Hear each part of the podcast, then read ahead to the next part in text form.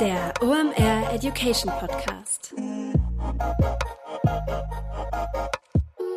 Heute Think with Tarek.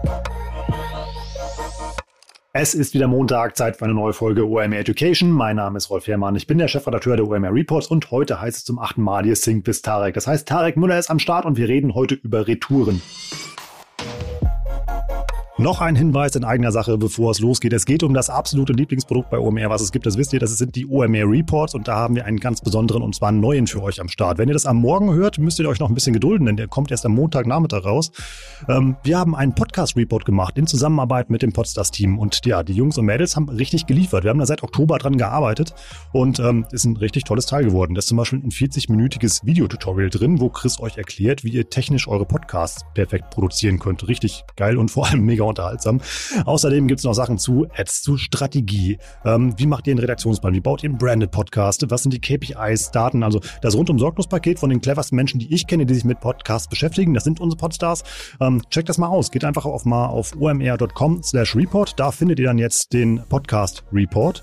Und mit dem Gutscheincode Warenkorb, das wisst ihr ja, bekommt ihr auch noch 10% auf das gute Ding. Also alle Podcaster äh, oder Unternehmen, die einen Podcast machen wollten, aufgepasst, geht einfach mal auf äh, omr.com slash report und holt euch mit dem Gutscheincode Warenkorb auch noch 10% auf euren Podcast-Report.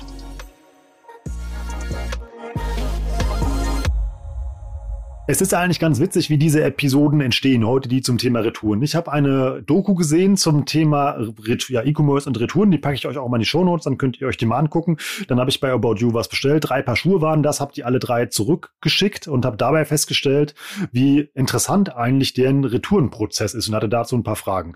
Ähm, Tarek hatte auch sofort Lust drüber zu reden. Dann schreibe ich mir immer so einen kleinen Gameplan hier, was man Tarek halt mal so fragen könnte, um auch gut vorbereitet zu sein. Und dann kommt es häufig oft an anders. Und das war heute halt der Fall. Ich dachte, wir reden über richtige Hard Facts, wie optimiere ich On- und Off-Page meine Website, um Retouren zu verhindern. Dann kam Tarek Müller, nahm den großen Rotstift auf der Tonspur und sagte, nee, wer Retouren vermeiden will, ist eigentlich blöd und dabei lässt man eine ganze Menge Umsatz liegen. Die haben dabei eine ganz spannende eigene Strategie, die, wenn man mal drüber nachdenkt, einfach nur voll Sinn macht. Hört mal rein, ich habe viel gelernt. Äh, Episode Nummer 8, Sync with Tarek zum Thema Retouren. Viel Spaß. Sinkfist Tarek, Episode 8. Und natürlich ist auch Tarek Müller wieder da. Hi Tarek. Moin Rolf.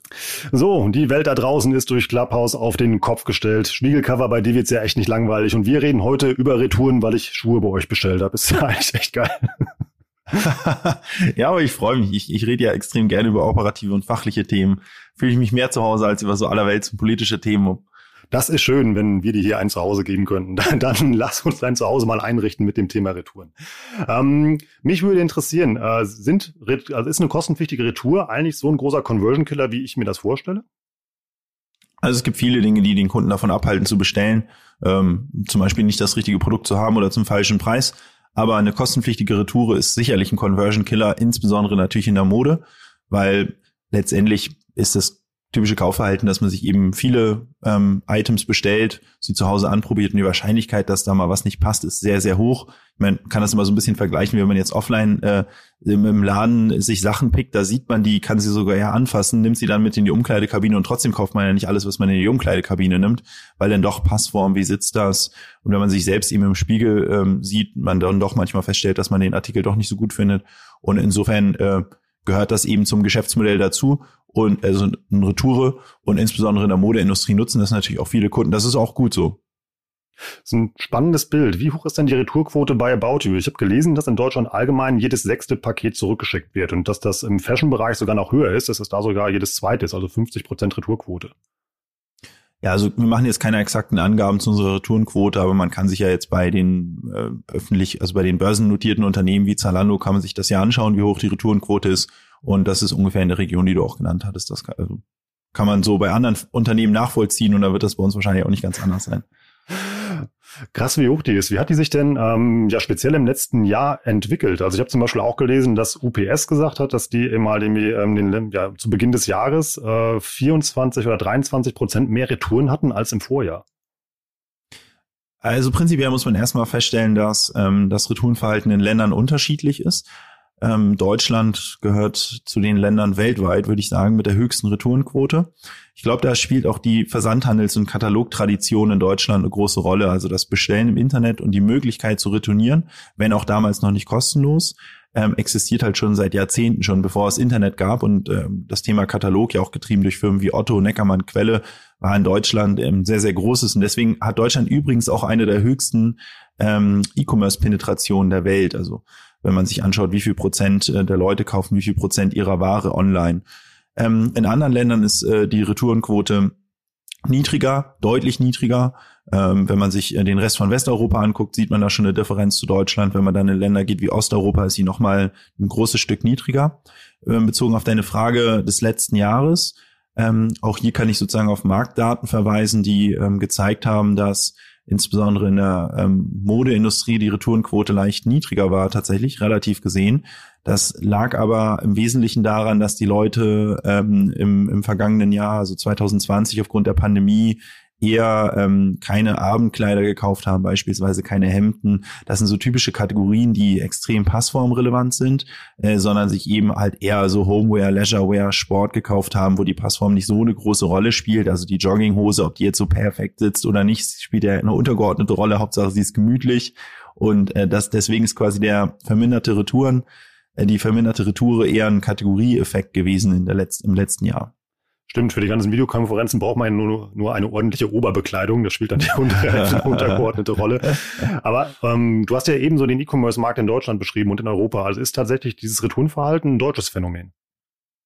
Naja, also retournieren tun sie überall auf der Welt, aber die, die sehr hohe Anzahl an Retouren ist ein deutsches Verhalten. Allerdings muss man sagen, dass die Deutschen dafür auch eben mehr bestellen. Also die Deutschen haben halt dieses System am besten verstanden und, und für sich eben ähm, genutzt, zu sagen, ich bestelle halt irgendwie fünf bis zehn Artikel und retourniere denn davon welche, weil ich halt weiß, dass es geht. Das ist insofern, sehen wir das auch in anderen Ländern, es ist immer so eine Art ähm, Markt-Education. Ähm, je besser Kunden das verstehen, wie einfach es auch ist zu retournieren und dass es eben auch ein sicherer Prozess ist und dass man sein Geld dann auch zurückbekommt etc., desto mehr wird das auch in Anspruch genommen. Dazu kommt noch ein anderer Effekt. Ähm, die Retourenquote ist höher, wenn man Kauf auf Rechnung hat, weil man sozusagen das Geld nicht vorstrecken muss. Wenn man äh, auf Rechnung bestellt, bestellt man ja, ähm, retourniert und erst dann kriegt man eigentlich die finale Rechnung und erst dann bezahlt man auch das, was man behalten hat. Äh, das Thema Kauf auf Rechnung ist auch wiederum ein sehr, sehr deutsches Phänomen. Es gibt kein Land auf der Welt, was mir bekannt ist, zumindest mit einem so hohen Anteil an Kauf auf Rechnung. Und das sehen wir selbst innerhalb von Deutschland, wenn jetzt Leute im Prinzip über die Kreditkarte einkaufen oder per PayPal, ähm, ehrlicherweise reservieren wir da zwar auch nur den Betrag, das heißt, man muss auch dort, wenn man sich nicht Ewigkeiten Zeit lässt für die Retour, auch jetzt nicht so viel Geld vorstrecken. Allerdings ist es natürlich schon eine höhere Barriere, wenn man erstmal 1000 Euro auslegen muss, um dann, weiß ich nicht, x Euro davon wieder zu retournieren, um dann eben den, den Nettobetrag am Ende des Tages zu bezahlen. So, und das sind aber, das sind so, würde ich sagen, die zwei Hauptgründe. Einerseits eben, man weiß, wie es geht und die Deutschen haben sich über Jahrzehnte dran gewöhnt, schon aus den Nicht-Internetzeiten im Katalog und zum Zweiten die Möglichkeit auf Rechnung zu kaufen, die dann das deutsche Retourenverhalten auch treibt.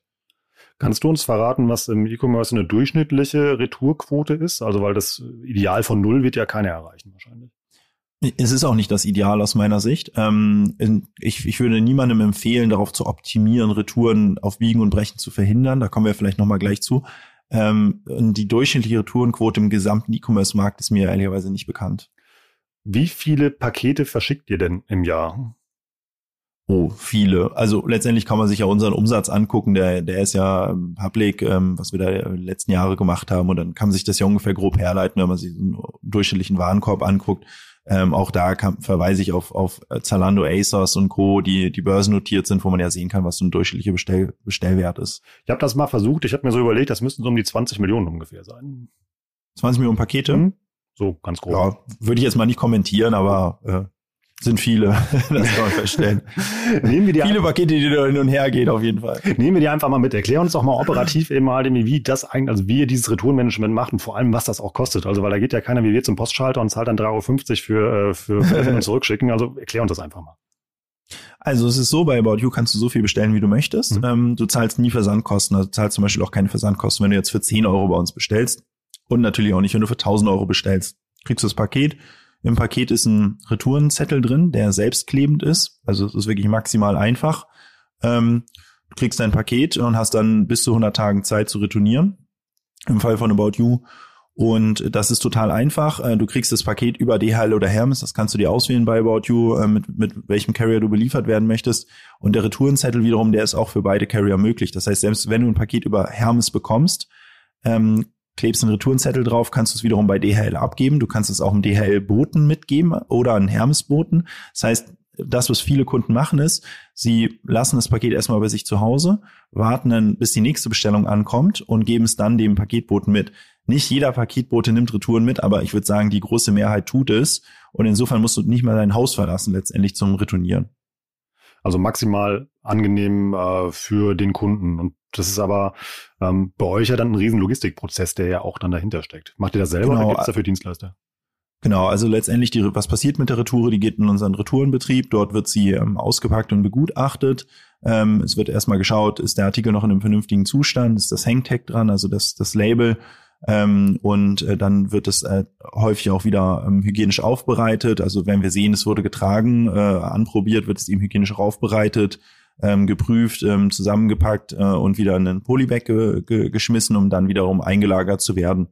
Und bei den Artikeln, die, das ist auch eine häufige Frage beim Thema Retoure, ähm, also ich, ähm, ich habe unzählige Male auf Panels und aber auch im Bekannten- und Freundeskreis die Frage gestellt bekommen, werden dann Retouren vernichtet? Ähm, das ist ja mal so ein Thema, was so ziemlich durch die Presse ging, mhm. weil ähm, bestimmte Player, ich glaube unter anderem Amazon wurde da immer häufig genannt, muss dazu sagen, ich weiß gar nicht, wie es bei Amazon läuft. Ich zitiere jetzt auch nur aus den Medienberichten, ähm, wurde aber gesagt, ähm, dass ja Online-Händler die Retoure vernichten würden. Ähm, und ich will gar nicht ausschließen, dass das bei anderen der Fall ist, aber bei uns selbstverständlich nicht. Nichtsdestotrotz ist auch nicht alles wiederum einla ein, wieder einlagerbar. Also wenn wir halt sehen, äh, der, der Artikel ist verschmutzt, sei es durch das Tragen oder sei es möglicherweise auch durch den Versandweg, ähm, oder hat irgendwelche anderen Mängel oder da ist ein Knopf abgefallen oder sowas, dann ist das halt sogenannte B-Ware. Und die B-Ware die spenden wir dann oft oder verwerten sie. Also verwerten heißt dann in dem Fall, du gibst es an, an, an so spezialisierte Firmen, die das dann wiederum in beispielsweise Afrika oder Osteuropa, also in Ländern, wo eben die, das Haushaltseinkommen nicht so hoch ist, ähm, verkaufen für einen sehr, sehr günstigen Preis. Ähm, und es wird so gut wie nichts vernichtet. Ich sage deswegen so gut wie nichts, weil du natürlich auch mal den Fall hast, dass du einen Artikel zurückbekommst, der ist halt beschädigt, den kannst du nicht mal mehr spenden und dann muss der vernichtet werden. Aber auch in der Vernichtung muss man sagen, achten wir natürlich extrem darauf, dass wir idealerweise die Vernichtung eigentlich tun, indem wir eben recyceln, letztendlich also die Stoffe versuchen im Prinzip zu retten und wieder zu verwenden. Das heißt, dass da jetzt wirklich etwas hart vernichtet wird, das ist wirklich nur die absolute Ausnahme und das ist sozusagen the, das ist so die, die, die letzte Maßnahme, die man ergreift, wenn halt einfach nichts anderes ging. Äh, und das ist also im, im ganz niedrigen Promillbereich der Fall, dass, dass sowas passiert. Immer spannend. Das macht ihr dann also auch bei Produkten, also wie zum Beispiel bei einem T-Shirt für 10 Euro oder so, weil da steckt ja schon eine ganz, muss man sich ja. mal überlegen, hin, Rückversand, Aufbereitung, das ist ja, das schlägt die 10 ist Euro teuer. wahrscheinlich, ja. Ja, genau. Also das ist auch keine ökonomische Entscheidung. Mhm. Ähm, es ist, ähm, es kann ökonomisch sinnvoller sein, teilweise tatsächlich eine Retour zu vernichten bei sehr niedrigpreisigen ähm, Artikeln ich kenne es jetzt aus meinem eigenen Kundenverhalten. Ich hatte mal bei Amazon was bestellt, das war relativ niedrigpreisig und dann ähm, habe ich es reklamiert, weil das kaputt war und dann hat Amazon auch gesagt, behalt's einfach. Mhm. Und das kann ich auch nachvollziehen. Ähm, der ganze Retourenweg ist natürlich extrem teuer. Also letztendlich musst du Versandkosten bezahlen. Äh, wir zahlen ja vielleicht nicht 3,95 wie jetzt der Endkunde, der es im Hermes-Paketbotenstand abgibt, aber natürlich ist das auch teuer und vor allen Dingen müssen es Menschen ja wieder anfassen. Also es muss ja jede Retour angeguckt werden, die muss wieder verpackt werden, wieder eingelagert werden. Das ist alles ein sehr, sehr teurer Prozess. Aber am Ende des Tages ist für uns die klare Entscheidung, so ressourcenschonend wie möglich äh, unser Geschäft zu betreiben. Und dazu gehört selbstverständlich auch ein 10-Euro-T-Shirt, nicht ähm, zu vernichten, sondern möglichst eben wieder in den Kreislauf zu geben, im Sinne von es wieder zu verkaufen, wenn es geht und wenn es nicht geht, dann zumindest jemandem zu geben, der es dann auch tragen möchte, indem wir es entweder verschenken oder eben sehr, sehr günstig eben anbieten.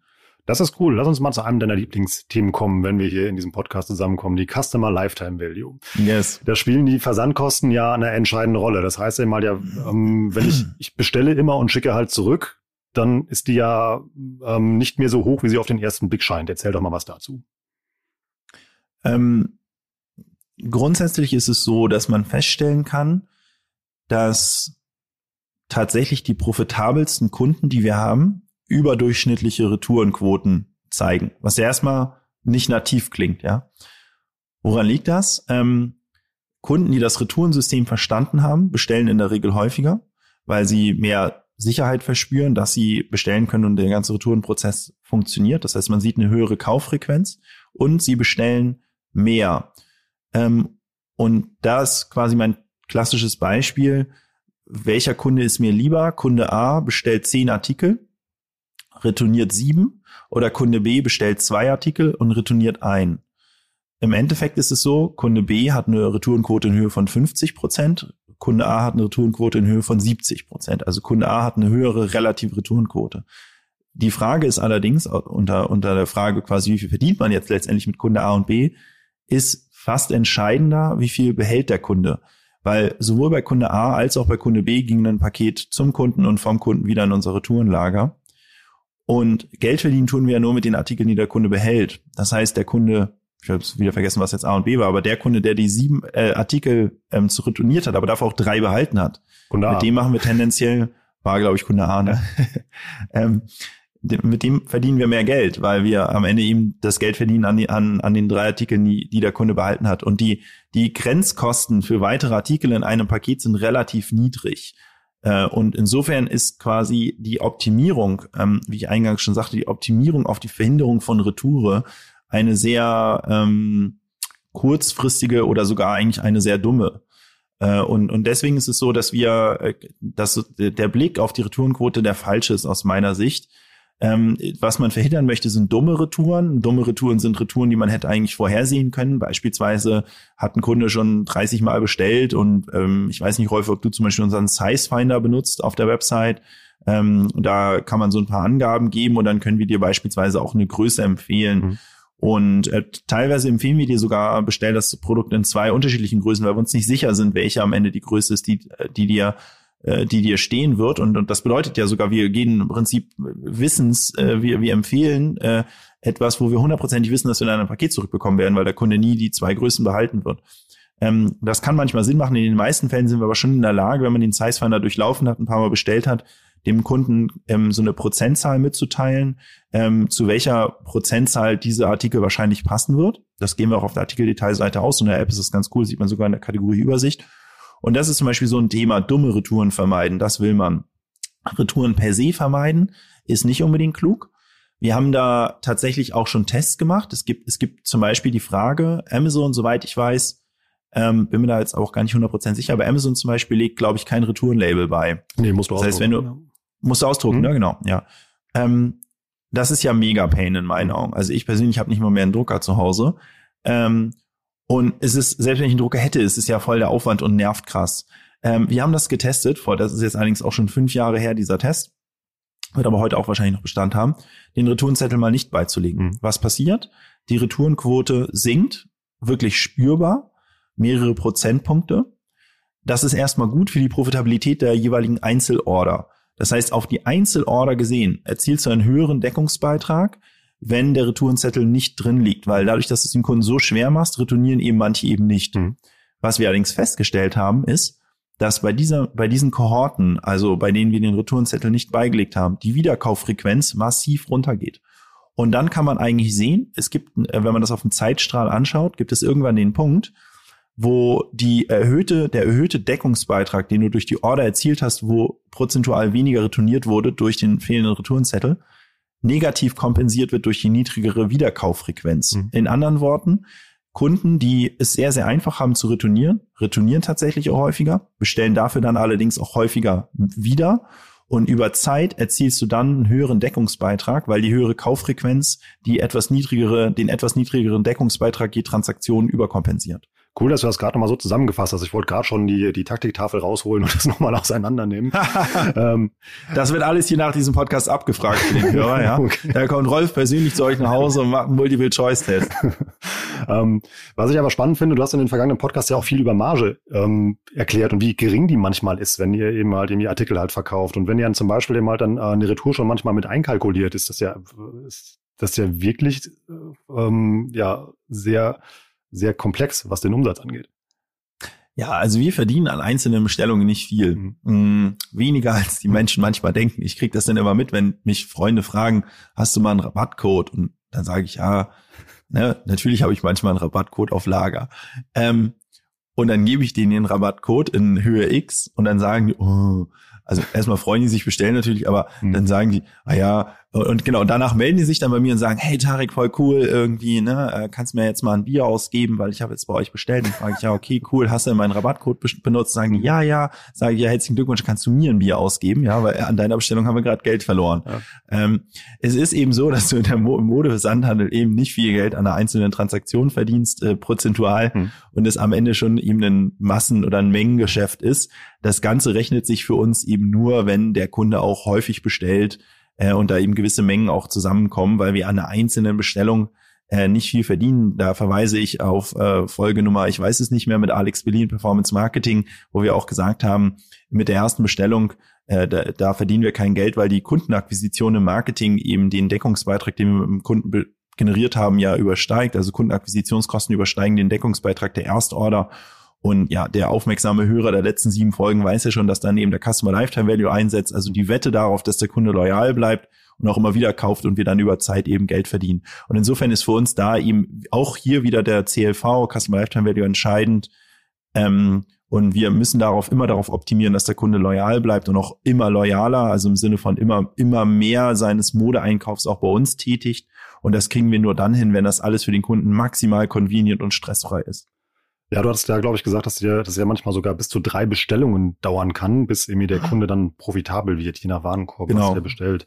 Ähm, ich hätte noch eine Frage eben halt mal zu den Ads, die ihr ausspielt, also zum Kaufverhalten. Wenn ihr zum Beispiel seht, dass jemand irgendwie, jemand schickt Hosen immer zurück, Schuhe aber gar nicht. Eben halt spielt ihr dem dann eben halt spezielle Ads aus oder irgendwie kriegt ihr dann, wenn der E-Mails bekommt, dann äh, auf ein ihn zugeschnittenes Angebot, was eine geringe Retourquote verspricht?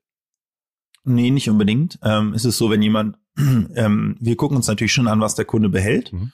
und auch was er retourniert. Und das spielt schon, ähm, das spielt schon rein in die Personalisierung. Aber jetzt gar nicht so sehr, um dann die Retourenquote wiederum zu senken, sondern um dem Kunden relevantere Empfehlungen zu machen. Wenn wir zum Beispiel feststellen, Kunde bestellt immer ein L und XL und retourniert dann immer L. Mhm. Ja, dann ist die Wahrscheinlichkeit, dass wir nächstes Mal mit einer höheren Prozentzahl XL empfehlen, natürlich hoch, weil wir gelernt haben, der Kunde hoffentlich auch irgendwann mal L passt halt nicht, ja. Mhm. Ähm, ähm, wenn der Kunde immer Hosen bestellt und immer äh, retourniert und Schuhe immer behält, dann kann es trotzdem sinnvoll sein, weiter Hosen anzuzeigen, weil ganz ehrlich, wenn der Kunde jetzt schon vier Schuhe bestellt hat, ist die Frage ja, braucht er jetzt wirklich noch ein fünftes Paar Schuhe oder braucht er nicht die passende Hose oder das passende Shirt dazu?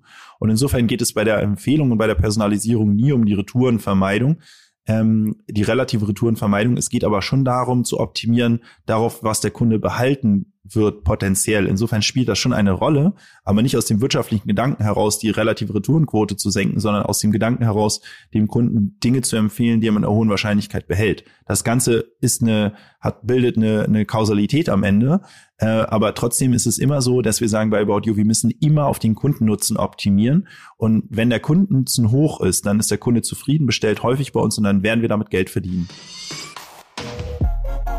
Kurze Unterbrechung in eigener Sache, danach geht's weiter. Wenn du Facebook und Instagram Ads schaltest, dann ist das iOS 14 Update, was uns ins Haus steht, ein Schreckgespenst, was wahrscheinlich auch über deinem Ads-Konto kreist. Da können wir helfen und zwar mit der OMR Academy, die gibt's nämlich zum Thema Facebook und Instagram Advertising und die startet diesen Freitag am 5.2. und da wird dieses iOS 14 Update schon ein Teil sein von den äh, Lektionen, die ihr da bekommt und dann könnt ihr euch da direkt fit machen müsst dafür keine Angst mehr haben. Ansonsten wisst ihr ja, die OMR Academy ist ein sehr interaktives Format, also kein langweiliger Frontalunterricht sondern ihr arbeitet da in kleinen Gruppen zusammen und arbeitet vor allem an eurem richtigen Produkt. Das heißt, wenn euch dieses Update erklärt wird, könnt ihr das direkt mal im Werbekonto machen und fertig ist das Ding. Ähm, und ihr müsst euch keine Sorgen mehr machen. Also das rundum sorglos Paket für Facebook und Instagram Advertiser. Die Academy gibt's auch zu anderen Themen. Geht einfach mal auf omr.com slash academy. Da seht ihr das. Und äh, mit dem Gutscheincode Academy10 bekommt ihr auch noch 10% auf eurem Platz im digitalen Hörsaal.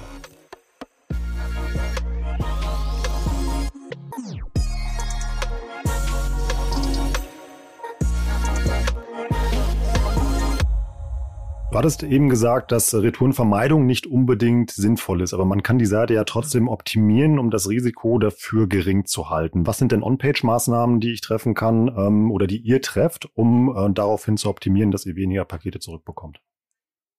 Wie gesagt, wir optimieren nicht darauf, weniger Pakete zurückzubekommen, sondern dass der Kunde mehr behält. Eine der die wichtigste Maßnahme, würde ich sagen, ist ähm, und auch der häufigste Retourengrund ist, ist Passform und Größe. Und insofern würde ich jedem empfehlen, der die About You App nutzt, ähm, den Size Finder zu machen. Das dauert literally drei Minuten. Äh, da gibt man ein paar Sachen an, irgendwie äh, Bauchform, äh, Körpergröße, Gewicht, Alter ähm, und sagt uns aber auch zum Beispiel, wenn man uns äh, bei uns noch nicht bestellt hat, ähm, von welchen Marken bestellt man häufig und welche Größen passen da einem. Mhm. Weil das können wir dann quasi matchen. Wir wissen dann, alles klar, wenn du, Rolf, irgendwie bei Tommy Hilfiger immer XL trägst, dann ist das bei Drycorn vielleicht eher eine L, ja, weil, weil wir im Prinzip die Größen äh, übersetzen können. Das sind ja tatsächlich keine DIN-Normen, also L, XL, sind keine DIN-Norm oder das, das, was die Leute zum Beispiel immer wieder denken, ist, dass Cup-Sizes, also ähm, BH-Größen irgendwie so eine Art DIN-Norm ist. Ja, ein DIN A4-Blatt ist immer gleich groß. Mhm. Eine, eine 75B ist nicht immer gleich. Ja, da gibt es ja massive Unterschiede und auch eine L ist nicht immer eine L. So, das heißt, es ist auch wichtig, dass man letztendlich die Größen, die einem passen bei einer bestimmten Marke, auch übersetzt auf andere Marken. Und das ist quasi eine der Aufgaben des Size Finders, nebst Alter, Bauchform und so weiter, eben eine relevante Empfehlung zu geben. Wenn man den Size Finder durchlaufen hat, dann kann man auf so einen Knopf drücken und dann wird im Prinzip diese Größenempfehlung auch in der Kategorie angewandt. Das heißt, wir filtern schon direkt alles raus, was gar nicht in der Größe verfügbar ist, wo, von der wir glauben, dass sie dem Kunden passen wird. Mhm. Und wir geben eine Prozentzahl aus, auch gekennzeichnet mit Rot, Grün, Gelb, quasi eine Prozentzahl aus bei einem Artikel, zu welcher Wahrscheinlichkeit wir glauben, dass das dem Kunden passen wird. Und das ist natürlich eine Maßnahme, um letztendlich diese besagten dummen Retouren zu vermeiden, im Sinne von dumm, dass wir eigentlich hätten wissen können, dass es dem Kunden gar nicht passen wird. Die Produktbeschreibung spielt dabei ja auch wahrscheinlich eine entscheidende Rolle, eben halt, dass ich dem Kunden dann eben halt ein sehr genaues, äh, ja, eine sehr genaue Beschreibung davon gebe, was er da eigentlich kauft. Schön wär's. Ähm, äh, kein Kunde, keines übertrieben, die wenigsten Kunden lesen sich Produktbeschreibungen durch äh, also wirklich marginal. Okay. Äh, da, wo Produktbeschreibungen durchgelesen werden, ist im, Funktion, im Funktionsbereich. Wenn du dir jetzt irgendwie einen Laufschuh kaufst, mhm. dann liest du dir vielleicht noch die Produktbeschreibung durch.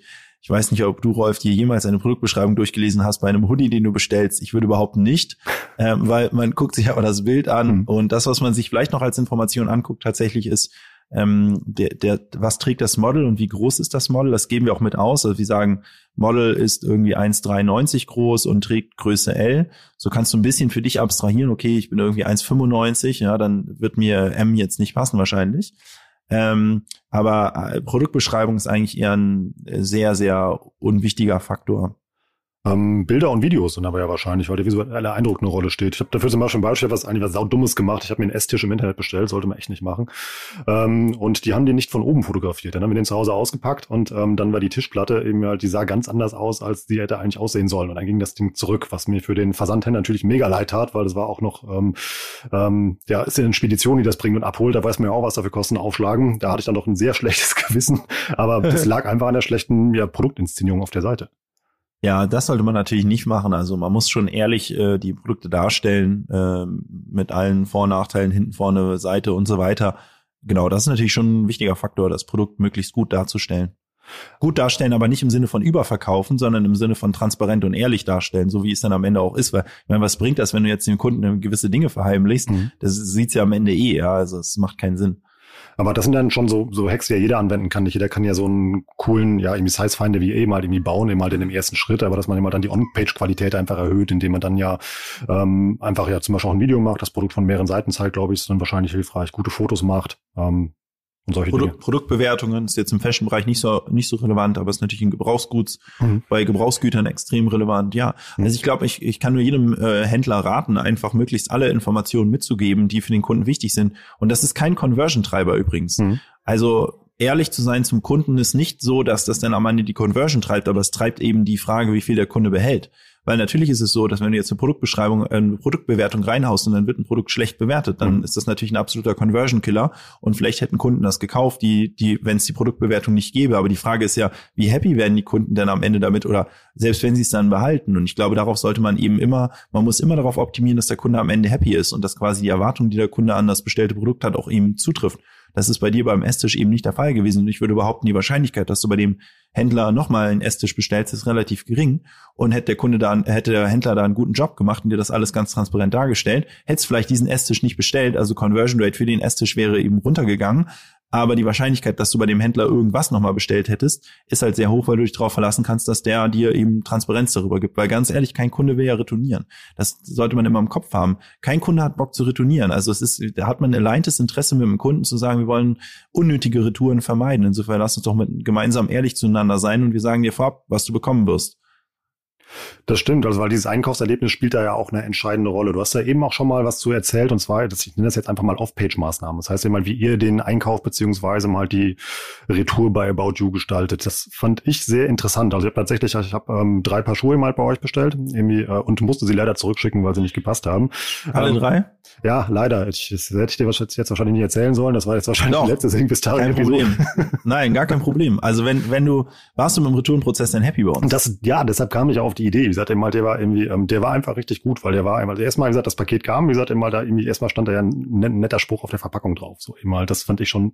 Was stand bei dir drauf? Wir haben ganz viele Sprüche. I was a message in a bottle. So, ja, genau. Aber so eine Message in a bottle ist, dann hast du eine, eine, eine, ähm, eine Tüte aus recyceltem Plastik bekommen äh, und damit wollten wir dir mitteilen, dass es eben auch eine Tüte aus recyceltem Plastik ist. Das steht immer da drunter, aber so, ja, da gibt's ganz viele. Es gibt zum Beispiel auch, wenn du Kartons bekommst, steht da sowas drauf wie I was a newspaper once oder I was a love letter oder irgendwas ist ich was, ja. Und darunter steht dann immer ähm, äh, this cartonage is made out of recycled materials ähm, das ist sozusagen das, das auch das Zeichen, dass eben die die Materialien, die die die wir verwenden, eben möglichst planetfreundlich sind. Was ich da aber weil du weil du gerade sagtest sozusagen, ja, du schämst dich dafür, mir das zu sagen. Das ist überhaupt nicht notwendig, weil ich bin ja froh. Du hast jetzt verstanden, dass der Retourenprozess bei uns extrem einfach ist und die Wahrscheinlichkeit, dass du deswegen bei uns Kunde du und du hast verstanden, dass es einfach ist und du weißt, wie er läuft. Hm. Ja, die Wahrscheinlichkeit, dass du jetzt bei einem anderen Mode-Online-Händler kaufst, bei dem du noch nie gekauft hast, ist jetzt geringer, weil du denkst dir, hm, bei About You weiß ich, ich kann hier drei Schuhe bestellen, sie retournieren, das ist alles mega problemlos und du hast drei Tage später dein Geld auf dem Konto wieder, ja. Und jetzt überlegst du dir doch zweimal, ob du jetzt das Risiko eingehst, bei einem anderen Mode-Online-Händler zu kaufen, wo du nicht ganz sicher bist, habe ich das Retouren, habe ich das Retourenlabel im, im Ding, habe ich 100 Tage Zeit, vielleicht bin ich im Urlaub oder was ist ich was, verpenne die Retour und am Ende bleibe ich auf der Ware sitzen. Ja, das ist ja alles Kundenbindung am Ende. Insofern finde ich das eigentlich gar nicht so schlecht, wenn Kunden am Anfang ihres Lebenszykluses direkt verstehen, wie einfach der Retourenprozess bei uns ist, weil es am Ende dafür sorgt, dass der Kunde bei uns bleibt. Ich würde ja eh nirgendwo anders einkaufen, weil durch dich als irgendwie persönlichen Kundenbetreuer, glaube ich, bin ich eh einer der teuersten Kunden, die ihr habt. ähm, aber irgendwie, was ich da sofort gesehen habe, ist, was du in den letzten Folgen eben halt auch schon erklärt hast. Eben halt, dass ihr ja wirklich diese Customer Journey eben halt ja weiterspinnt. Also tatsächlich, du machst die Tür auf, du hast dieses Paket in der Hand, da steht so ein Spruch drauf. So ist halt irgendwie kein neutraler, ähm, äh, neutraler Karton. Du bist ja eben halt ja sofort abgeholt. Also hat so einen Effekt gemacht. Was mich mich dann gewundert hat, ist eben mal tatsächlich, dass ihr den Retourschein schon dabei gelegt habt, weil ich auch sofort dachte, das hast du eben halt schon mal angeschnitten, ja geil, das irgendwie provoziert mich ja quasi, die Dinge, die Dinger zurückzuschicken, ähm, wenn ich unsicher bin. Da hattest du eben schon was, äh, was zugesagt. Ähm, mich hat eigentlich nur noch gewundert, dass in dem Paket nicht noch ein Tesastreifen bei war, damit ich das Paket noch äh, zukleben kann ähm, und mir den nicht noch holen muss. Also ihr macht das wirklich schon dann sehr, hast du aber, dann hast du kein, ach nee, du hast drei Schuhe, Schuhe bestellt, ja, dann war es ein Karton, ja, keine Tüte, ne? Genau. Ja, also in der Tüte ist es so, dass die ähm, wieder verklebbar ist. Hm. Ähm, wir verschicken auch den Großteil tatsächlich in Tüten, ähm, weil das auch ähm, deutlich kundenfreundlicher ist, weil die Tüte kannst du auch tragen. Der Karton ist ja so ein bisschen unhandlich, hm. ne? Ähm, allerdings kriegst du Schuhe nicht in die Tüten. Äh, aber wenn du Kleidung bei uns bestellst, kriegst du in der Regel eine, diese Tüte aus recyceltem Plastik. Ähm, Klammer auf, wir haben uns übrigens auch, weil wir, weil ich immer wieder gefragt werde, ja, warum denn eigentlich Plastik? Und es ist doch hier Hashtag No Plastik und so weiter, ja. Also wir haben uns das Thema natürlich intensiv angeguckt und mein erster Impuls war auch natürlich und der von Hannes und Sebastian auch, ey, wir müssen hier auf Papiertüten umstellen. Aber ehrlicherweise ist es so, dass äh, wenn, wenn, äh, wenn, wenn man davon ausgeht, dass halt About You äh, eben nicht im Meer landen, was äh, in 99,99999 Prozent der Fällen definitiv nicht passiert, ja, ist halt Plastik das umweltschonendere Material als Papier, weil Papier in der Herstellung extrem viel Wasser Wasser konsumiert. Und wenn du aus recyceltem Plastik herstellst und es dann auch wieder recycelst, was ja in den allermeisten Fällen passiert, weil wir die Tüte ja zurückbekommen, mhm. insofern wissen wir 100%ig, was damit passiert. Und selbst wenn du sie in den Müll wirfst, ähm, wird sie ja in Deutschland und auch in Kontinentaleuropa nie ins Meer geworfen dann ja vom Verwerter. Ähm, und dann ist tatsächlich recyceltes Plastik das mit Abstand umweltschonendere ähm, wie jetzt ähm, eine Papiertüte. Das vielleicht nur mal ganz kurz ähm, reingeworfen ähm, bei der Frage des Selbstklebenden. Also die Tüte ist das Beste, das Einfachste, was du als Kunde bekommen kannst. Du kriegst die Tüte, du kannst sie tragen, weil sie einen Tragegriff hat äh, und sie klebt sich selbst wieder zu. Beim Karton ist es tatsächlich so, dass er, dass er sich nicht selbst wieder zuklebt. Der DHL, äh, ähm, äh, DHL-Bote ähm, oder Hermesboot hat fast immer ein Klebeding dabei. Das heißt, wenn du das nicht zu Hause hast, gibst dem, der klebt selbst zu es geht auch eigentlich nicht auf. Du musst es oft nicht mal zukleben, ist aber schon besser. Wenn du uns einen Gefallen tun willst, klebst schon zu, ja, aber muss jetzt auch nicht unbedingt sein. Ähm, es gibt auch andere Versandhändler haben den sogenannten Pizzakarton. Ähm, unser, wir haben ja einen Karton, der sozusagen aufeinander gestülpt ist und dann mit so einer, mit, mit so einem Band festgemacht ist. Das Band machst du allerdings ab beim Aufmachen, deswegen hast du danach das Verschluss, ähm, die Verschlussherausforderung. Wir haben uns das mit dem Pizzakarton auch angeguckt. Das ist quasi ein Karton, den du aufmachst. Da hast du nämlich einen Klebestreifen dran. Wenn du bei Edited bei, beispielsweise bestellst ins Reigenmarkt, kriegst du einen Pizzakarton. Die Kartonage ist allerdings so viel teurer, dass wir uns das schlichtweg nicht leisten können, ehrlicherweise. Die Frage wird sein, ob wir irgendwann auch im Logistikprozess ein bisschen mehr zwischen Kundenqualitäten unterscheiden. Eine der vergangenen oder in vergangenen Folgen hatten wir häufiger schon mal das Thema irgendwie VIP-Kunden und Unterscheidung der Kundenprofitabilität. Natürlich können wir uns das bei 10, 20 Prozent der profitabelsten Kunden können wir uns das schon locker leisten, auch einen Pizzakarton einzusetzen, der nochmal einen höheren Convenience-Grad bringt. Und das ist auch tatsächlich was, was wir uns gerade anschauen, dass wir in der Kundenqualität unterscheiden und auch zum Beispiel in der Frage, was du eigentlich bei uns bestellt hast. Also Beispiel, wenn du Premium-Artikel bestellst, dass man dann irgendwie das Ganze irgendwie in, weiß ich nicht, Seidenpapier wickelt und nochmal irgendwie eine kleine Grußkarte reinpackt und das Ganze dann in einem wiederverschließbaren Karton macht und so weiter. Das könnten wir uns ja alles erlauben, weil Premium-Artikel hochpreisig sind und dementsprechend höhere Marge haben. Insofern heute ist es so, dass jeder das gleiche, den gleichen Karton bekommt, du allerdings auch Kartons eher selten bekommst, tendenziell eben, wenn du Schuhe bestellst, sind zwar mehrere, passen nämlich nicht in eine Tüte rein, äh, und das ist tatsächlich noch der einzige ja, das, der einzige wunde Punkt in Anführungsstrichen, den ich sehe auch bei uns, wobei der auch bei allen anderen so ist, ja, aber das ist auch das, was mich noch ein bisschen stört, ehrlicherweise, ist, dass der Karton nicht selbst wieder verklebbar ist. Das ist allerdings bei eigentlich allen anderen Händlern auch der Fall, außer im Premium-Segment heute. Sehr interessant, aus wie vielen kleinen Entscheidungen und Prozessschritten der Weg sich zusammensetzt, bis ihr diesen Versandprozess und auch Retourprozess eben halt gestaltet habt. Aber lass uns das noch einmal klarstellen, das hattest du eben schon mal angesprochen. Also das Mitversenden des Retouretikettes äh, führt nicht zwangsläufig zu höheren Retouren, beziehungsweise du würdest eben halt... Doch, führt zu höheren Retouren, aber führt auch zu einer höheren Wiederkaufquote, mhm. die dann die höhere Retour in Deckungsbeitrag kompensiert. Und die ist also für den Online-Händler profitabler äh, als äh, dann die eingesparten Versandkosten. Ähm, genau, also es ist so, wenn wir jetzt darauf optimieren würden, dass wir in diesem Monat den meisten Ertrag machen, mhm. dann würden wir den Retourenklebezettel weglassen. Weil, wie gesagt, die Retourenquote der jeweiligen Bestellung niedriger ist, wenn der Retourenzettel nicht beiliegt. Dadurch, dass die Kauffrequenz allerdings in der Folge höher ist, wenn der Retourenzettel beiliegt und es sehr, sehr einfach ist, ist es so, dass eben über eine längere Frist ähm, es sich für uns mehr rechnet, den Retourenzettel reinzulegen, dafür zu sorgen, dass der Kunde dadurch loyaler wird, häufiger bestellt und wir dann über Zeit mehr Deckungsbeitrag in Summe machen mit dem Kunden aus einer Kombination aus höherer Kauffrequenz multipliziert mit leicht niedrigerem Deckungsbeitrag je Transaktion. Mir ist noch eine Sache aufgefallen im Unterschied zu anderen Anbietern, beziehungsweise auch zu Amazon. Bei Amazon kannst du ja einmal druckst du dir das Label selber aus, beziehungsweise kannst auch einen QR-Code zeigen. Das hatte ich ja mal eben vergessen. Beziehungsweise andere Fashion-Versandhäuser legen dir ja, wenn sie ein Retour-Label dazulegen, noch einen Zettel zu, wo du halt die Rücksendung vorqualifizierst, dass du sagst, woran es ja. gelegen hat, was ja auch so eine Art ähm, ja auch ja, Quantitätsabfrage ist. Also warum, warum macht ihr das nicht? Weil wir es den Kunden einfach machen wollten. Ähm, viele Kunden hatten da keinen Bock drauf, da musst du einen Stift suchen. Ähm, manche, manche haben den nicht sofort zur Hand und fühlen sich ein bisschen genervt ähm, und gestresst davon, Retourengründe anzugeben. Und äh, wir brauchen sie in der Regel nicht, weil wir das meistens selbst rausfinden können, warum retourniert wurde.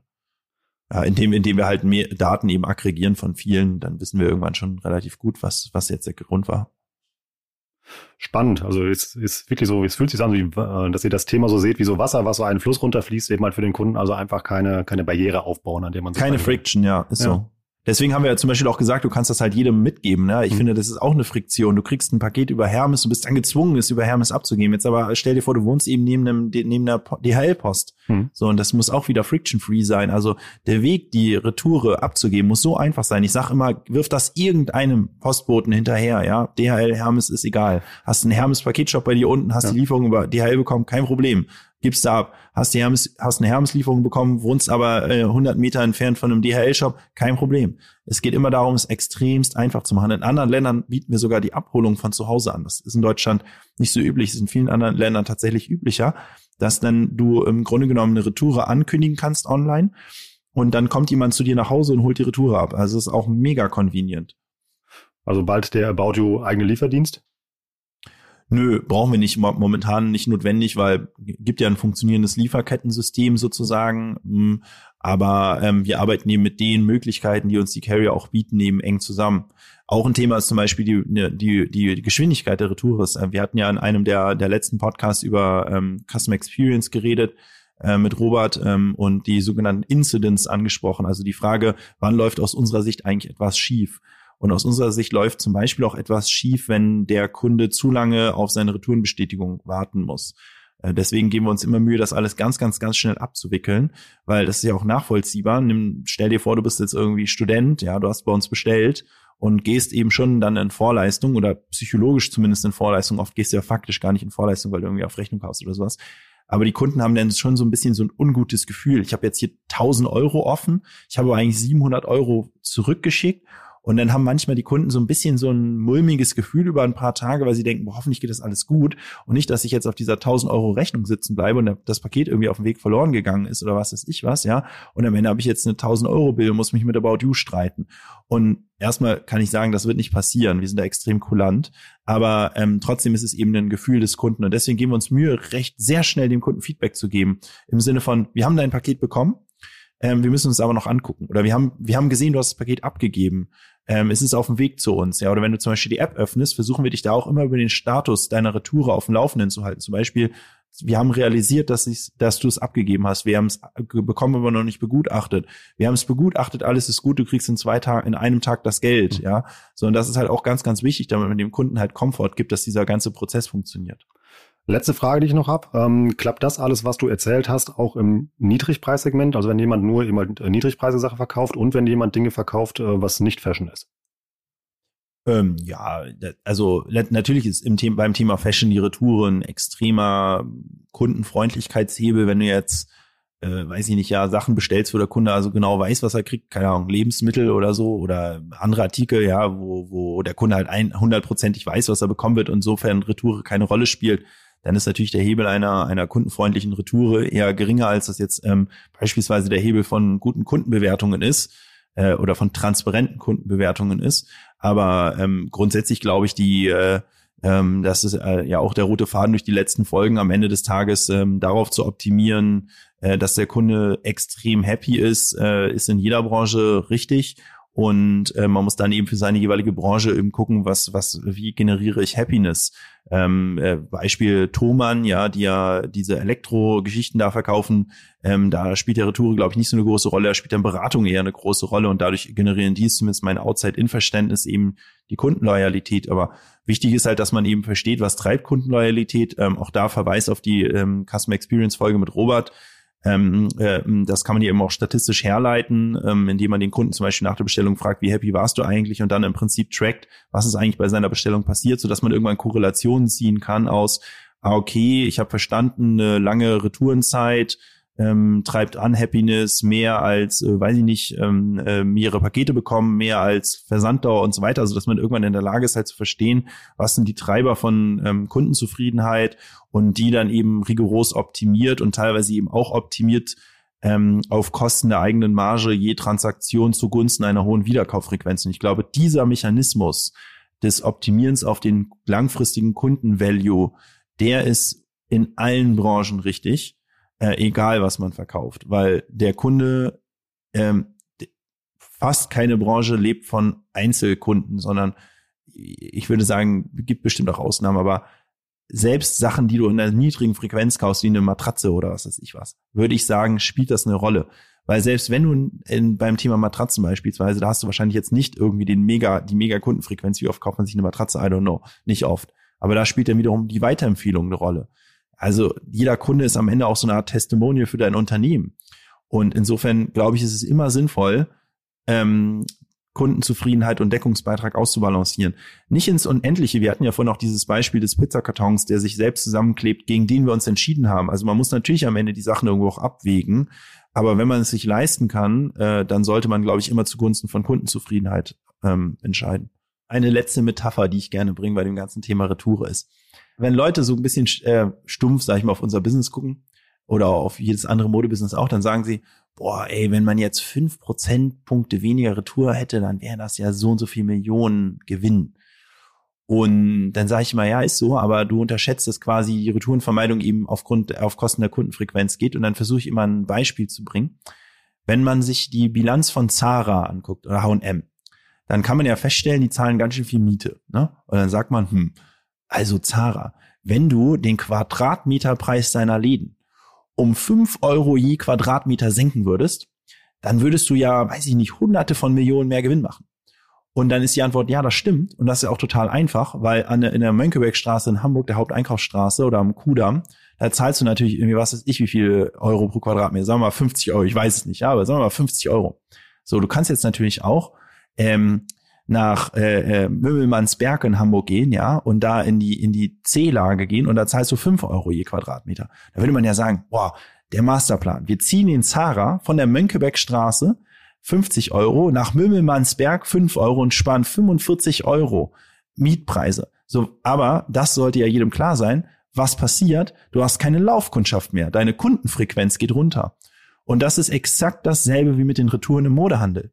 Kundenfrequenz ist das, was dein Geschäft treibt. Und deswegen sagt der Zara, ich gehe in die Mönckebergstraße für den zehnfachen Mietpreis, statt nach Möbelmannsberg in die, in die Wohnsiedlung, ja, weil ich weiß, dass der Mietpreis am Ende die Kundenfrequenz treibt und die Kundenfrequenz das ist, was die, die Mietkosten überkompensiert. Und das ist der gleiche Gedanke, den man eben beim, beim Thema Retouren ansetzen muss und der auch abseits ähm, äh, der Fashion-Industrie auch in anderen, äh, äh, in anderen Branchen anwendbar ist. Es geht um Kundenfrequenz im E-Commerce. Also so generiert man Laufkundschaft im E-Commerce. Das war doch eine richtig geile Zusammenfassung. Macht's wie About You und wie Tarek Müller. Tarek, mal wieder vielen Dank für deine Zeit. War eine Danke spannende Sing bis Tarek Nummer 8 äh, und ich freue mich aufs nächste Mal. Mach's gut. Ciao. Ich auch. Ciao. Das war wieder richtig spannend, was Tarek erzählt hat. Eine völlig andere Strategie, als ich eigentlich erwartet habe. Aber das ist das Tolle an den Gesprächen mit Tarek. Man geht ja einfach mit so einer Idee rein und am Ende irgendwie wird das ganze Denken so selbst auf den Kopf gestellt. Bei euch hoffentlich auch. Und man lernt dabei eine ganze Menge. Macht einfach tierisch viel Spaß. Wenn ihr Spaß in eurem E-Mail-Postfach haben wollt, dann geht doch einfach mal auf podstars.de. Dort findet ihr den Mixdown-Newsletter. Das ist ein neuer Newsletter, den die verschicken und der ist richtig gut. Der kommt täglich raus und ich freue mich immer, wenn ich den bekomme. Der ist nicht nur liebevoll gestaltet, sondern der Inhalt ist da entscheidend. Ihr bekommt da nicht nur spannende Podcast-Empfehlungen, sondern auch ja, Backstage-Berichte Berichte. Das heißt, wie wird so ein Podcast eigentlich gemacht? Ihr könnt da jede Menge Podcast-Wissen halt irgendwie mitnehmen und erfahrt auch so die neuesten Dinge aus der Podcast-Szene. Also geht mal auf podstars.de, da den Bigstone Newsletter suchen. Das ist so ein Pop-up, was da aufgeht, einfach runter scrollen und dann bekommt ihr jeden Tag frische Podcast-News von den Podstars.